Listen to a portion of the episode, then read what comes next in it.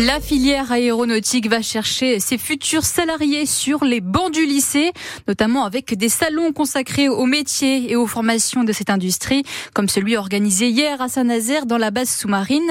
Ce type de salon permet aux jeunes de se projeter dans la filière aéronautique, Hélène Roussel. Corentin, Ewen, Hugo, Elliot, très peu de filles dans les allées, faut être honnête, et ils viennent de Laval. Nantes. Bah, nous, on est en STI 2D euh, au Mans, euh, terminal. STI 2D, sciences et technologies de l'industrie. Vous venez du Mans là pour ce Oui. sur ce Ouais, ouais, ça s'est levé à 5h du matin.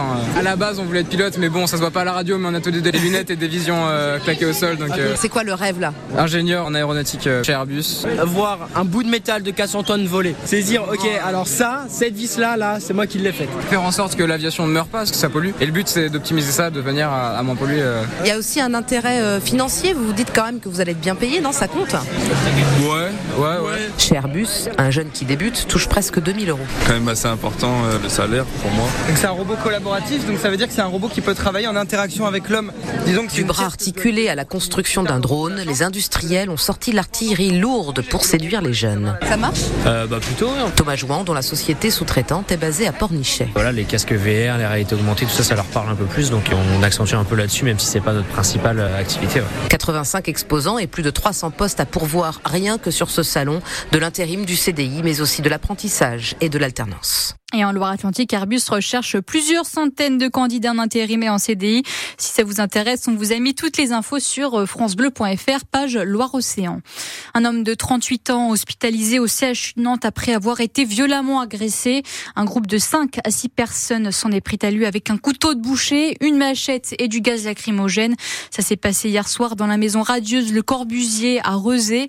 Les agresseurs ont pris la fuite avant l'arrivée des secours. Déjà 11 morts sur les routes de Vendée depuis le début de l'année. Le dernier en date, hier soir, un automobiliste de 41 ans est tombé avec sa voiture dans un étier à Beauvoir-sur-Mer. Et en France, le nombre d'accidents mortels a augmenté en janvier. Jeanne Mézia, en particulier pour les piétons et les deux roues. Oui, avec 45 piétons tués le mois dernier. C'est 15 de plus que l'an passé et c'est donc la hausse la plus conséquente enregistrée par la sécurité routière. Il représente 18% du nombre de tués pour le mois de janvier. Une proportion importante. Une attention particulière doit être portée à ces usagers vulnérables, indique la déléguée interministérielle à la sécurité routière.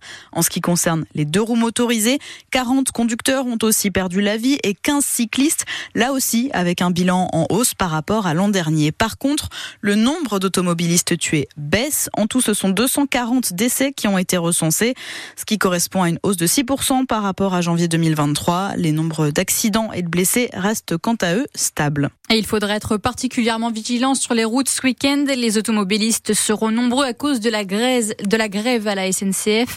Un TGV sur deux circulera à cause de cette grève des contrôleurs.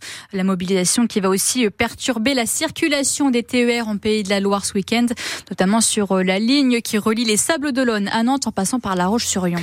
Va-t-on se retrouver avec des barres d'immeubles immenses pour faire face à la crise du logement? On pourrait en tout cas rajouter un ou deux étages aux bâtiments déjà existants. Le projet est à l'étude à Nantes et aussi à Saint-Nazaire, explique Didier Minieri. Il est architecte et fondateur de Up Factor, une société qui analyse le potentiel de surélévation des immeubles. La Carène et la ville de Saint-Nazaire nous ont mandaté euh, en 2023 pour analyser euh, le territoire de la ville de Saint-Nazaire. Et là encore, on a trouvé euh, de beaux potentiels de surélévation sur le centre-ville avec une volonté de créer de la qualité, euh, quelque part de ramener, euh, on va dire, sur le centre-ville une nouvelle activité avec de nouvelles typologies de logements, mais aussi pour euh, accompagner les copropriétés dans la rénovation, bien sûr, de, ce centre ancien et surtout sa mise en accessibilité, puisque peu d'immeubles à Saint-Nazaire, par exemple, ont- des ascenseurs. Et donc l'idée, c'est de dire comment accompagner finalement euh, le maintien à domicile d'un certain nombre de populations euh, qui pourraient bénéficier d'un ascenseur, et puis valoriser finalement par la création d'un à deux niveaux supplémentaires le coût de cet ascenseur euh, réparti entre un plus grand nombre. Voilà, donc une vraie opportunité aussi de, de valoriser un existant euh, de cette façon. Et on a parlé hein, surélévation des bâtiments en ville avec notre invité ce matin sur France Bleu Océan. C'était euh, Pascal Pras, le vice-président de Nantes Métropole en charge de l'habitat et l'urbanisme durable. Son interview en longueur est à retrouver sur euh, francebleu.fr, page Loire-Océan. En Star League de Hand, le HBC Nantes, deuxième du classement, reçoit Saint-Raphaël ce soir. Euh, le match, c'est à la H Arena. Le coup d'envoi, c'est à 20h. Et un match de foot à guichet fermé à la Beaujoire demain soir. Le FC Nantes reçoit le PSG. L'occasion de voir jouer Kylian Mbappé avant son départ du club parisien à la fin de la saison. Et forcément, les supporters sont déçus. Je suis dégoûté, mais bon, ça peut faire que du bien au club en vrai. Une nouvelle ère, je pense. Il faudra surtout bien remplacer. Pas que par un joueur, par un groupe. Je pense que pour l'image d'Mbappé, c'est bien.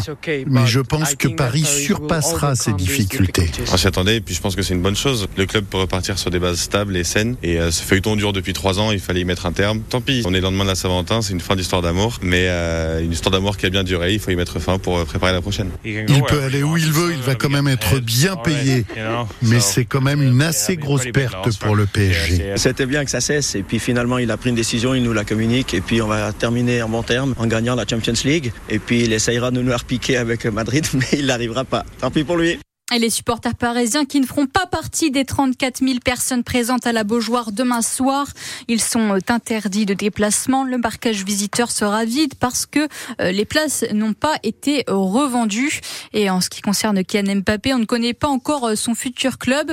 A priori, il devrait peut-être signer donc au Real Madrid pour la saison prochaine.